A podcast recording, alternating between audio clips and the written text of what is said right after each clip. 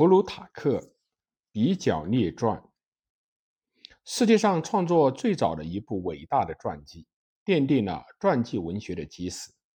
日本明治维新以后，在寻求发迹扬名的社会风气之下，大都争相阅读此书。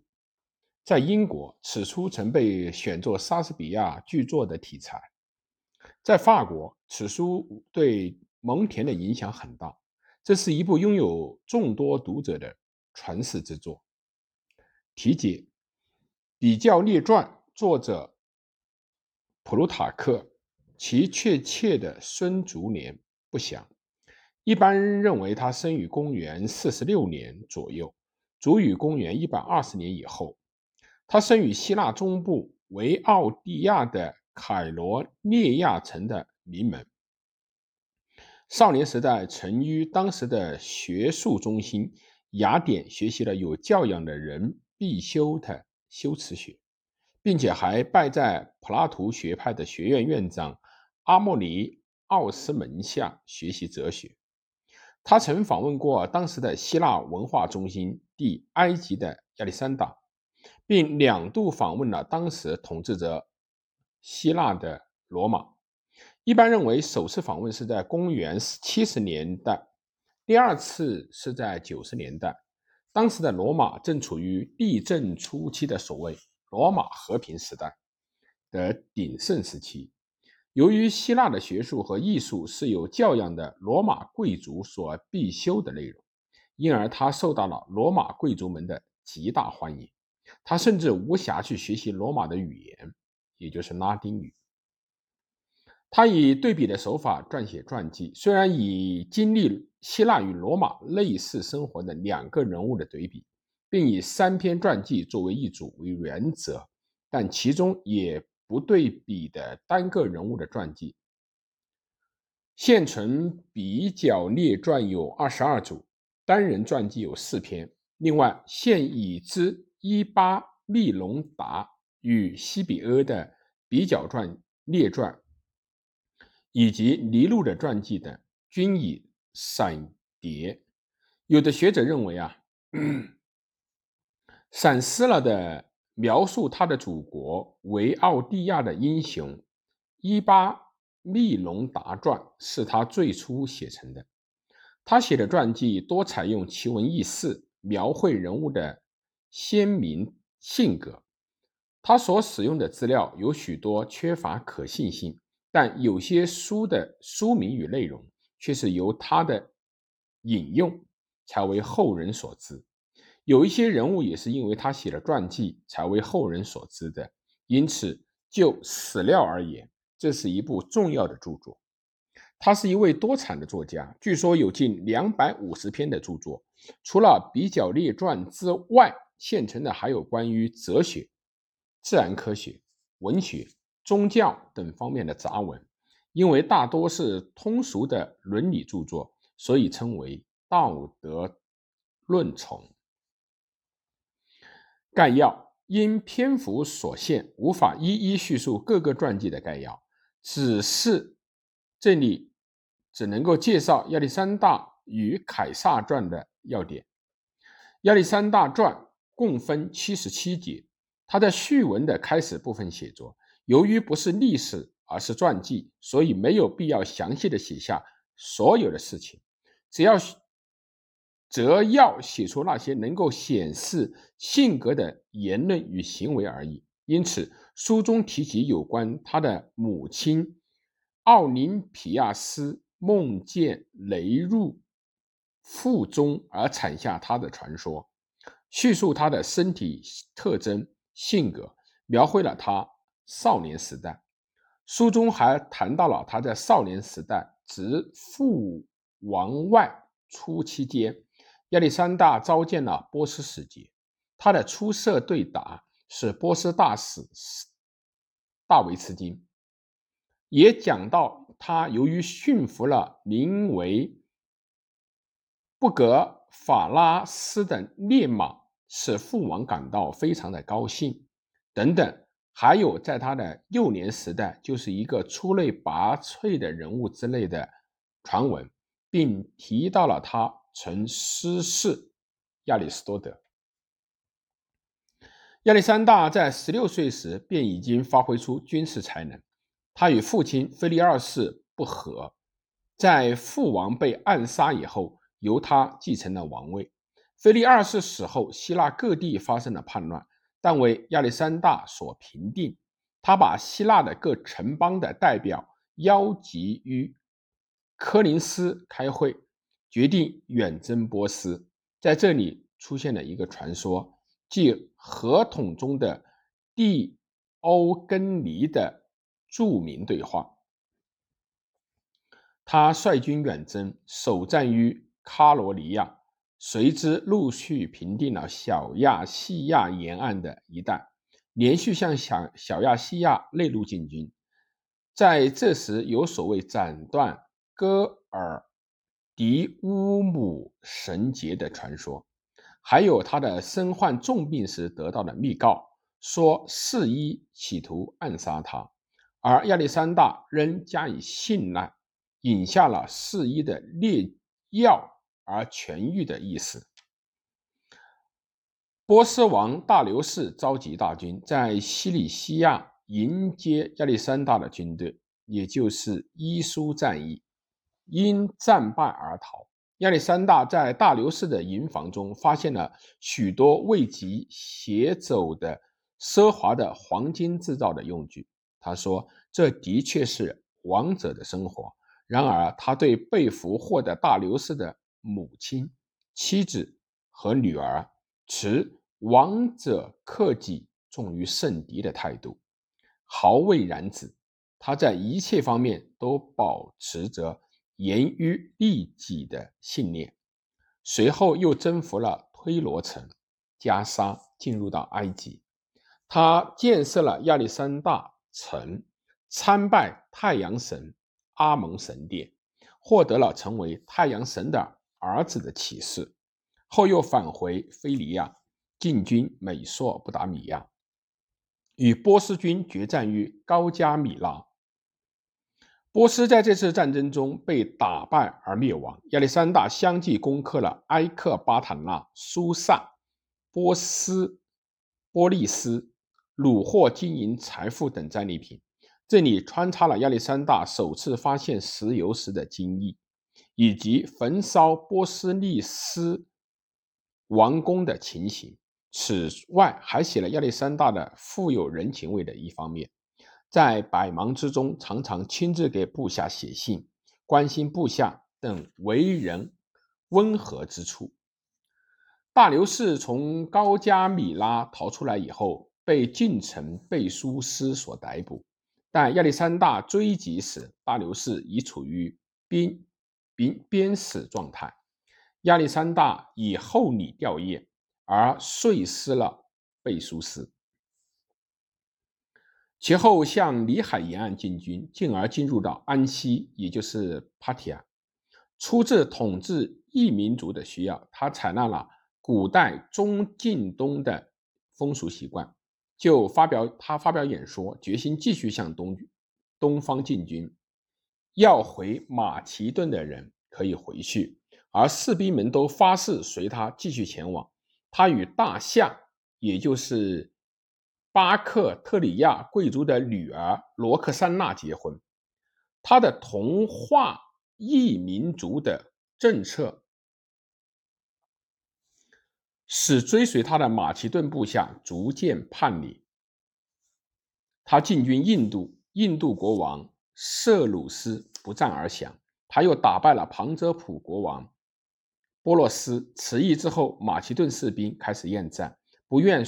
越过恒河向东进军，他心爱的坐骑布克法拉斯在这时候衰老而死。他希望看到海随沿河下行，却遭到了沿岸异民族的袭击，虽受重伤，但幸免于死。经历了七个月之后，终于到达了印度洋。他计划从陆海两路分兵返回波斯。可是，在此期间，官兵中的大多数因患病或者是营养不良，暑热而卧倒不起。同时，他统治下的各民族得知他受了重伤的消息以后，也相继叛离。他处罚了叛离的将军们，在苏萨，他命令部下官兵举行了著名的集体婚礼，自己也与大流士的女儿斯塔蒂娜结婚。他由于任用波斯人为亲卫兵，随使马其顿士兵日益离心离德。在此之后，亚历山大进入到巴比伦。这时，不祥之兆不断出现，他对此十分的生气，变得容易激动，为恐怖心理所笼罩。他在巴比伦身患热病，仅卧床十天左右，也就死去了。此时，他的妻子是罗克珊娜已经怀孕，他借亚历山大去世之机，杀害了他所嫉妒的斯塔蒂拉姊妹。亚历山大传到此结束。因为结束得稍显突兀，所以有的学者认为其后部分可能有所闪失。闪失。凯撒传是由六十九节组成，与亚历山大传不同之处是没有序文，也没有提到出生和少年时代的情况。由于是从苏拉暗杀青年凯撒的计划开始的，因此有的学者认为开头部分可能已经闪失了。凯撒获悉暗杀计划以后，投奔了黑海沿岸的比西尼亚王那里，但旋即返航，在归途中被海盗所捕。海盗索取赎款二十塔兰，他却嘲笑说：“你们不知道我是什么人，我应该给你们五十塔兰。”但他。又说：“你们很快就会被砍掉脑袋。”接了赎金后，他被释放。然后他抓获了海盗，全部处以绞刑。苏拉的权力衰落以后，凯撒回到了罗马，向阿波罗尼斯、向阿波罗尼奥斯学习辩论之学。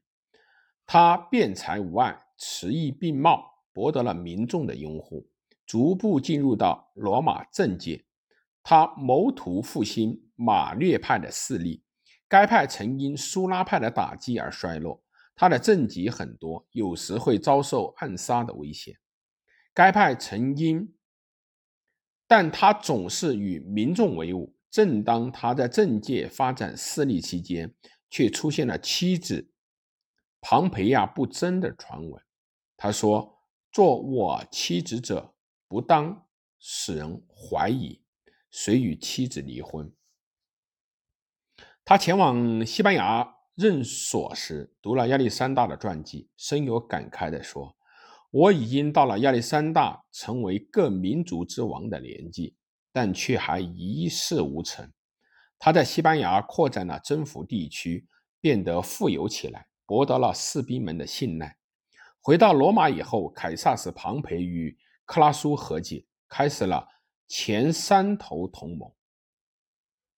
他在高卢战胜了日耳曼人，得到了士兵的爱戴，培养了勇敢的士兵。他之所以能够如此成功，其原因是他毫不吝啬，能够严于律己。虽患有癫痫猝疾，却加以超乎常人的克制。克拉苏死于同安息，也就是帕提亚人之战。在这个时候，凯撒意欲成为独裁者，筹划使庞培失势，并予以消灭。庞培则与元老院结合，下令凯撒解散部队。凯撒不仅拒绝解散军队，还声言骰子已经指出，未同庞培和元老院交战。凯撒渡过了高卢与意大利接壤处的卢比孔河。而进入到意大利，占领了阿里米尼，于是罗马城大乱，人们张皇失措，向各地逃散。庞培和元老院的人们弃罗马而去。可是也有人听说凯撒很宽大，谁又回到了罗马。庞培从南意大利的布林迪西乌乌姆。渡河到对岸的伊利里库姆，但是凯撒并未立即追踪，却先到了西班牙，消灭了庞培在那里的副将们，巩固了自己的后方，然后直指庞培。凯撒军中发生了瘟疫，粮食与军费全都不足，以致陷入到苦战之中。两军对峙于希腊的帖撒利亚地方的法萨罗一带，庞培以为自己可以获胜，可以回到罗马。然而，由于未能够先发制人，结果使庞凯撒军获胜。对于这次胜利，事先出现过许多的征兆。凯撒一直追击庞培到埃及，但庞培已在那里被杀。在埃及，他与克鲁巴特拉女王相遇，克鲁巴特拉帮助他征讨埃及将军阿基拉斯等人，战争一度十分的严峻，但最终获得了胜利。在此期间，克鲁巴特拉生下了凯撒里奥，也就是小凯撒。亚历山大亚历山大里亚图书馆。焚毁了此次，焚毁于此次战火，也就是亚历山大里亚图书馆。凯撒从埃及出征铁萨利亚，占领了本都。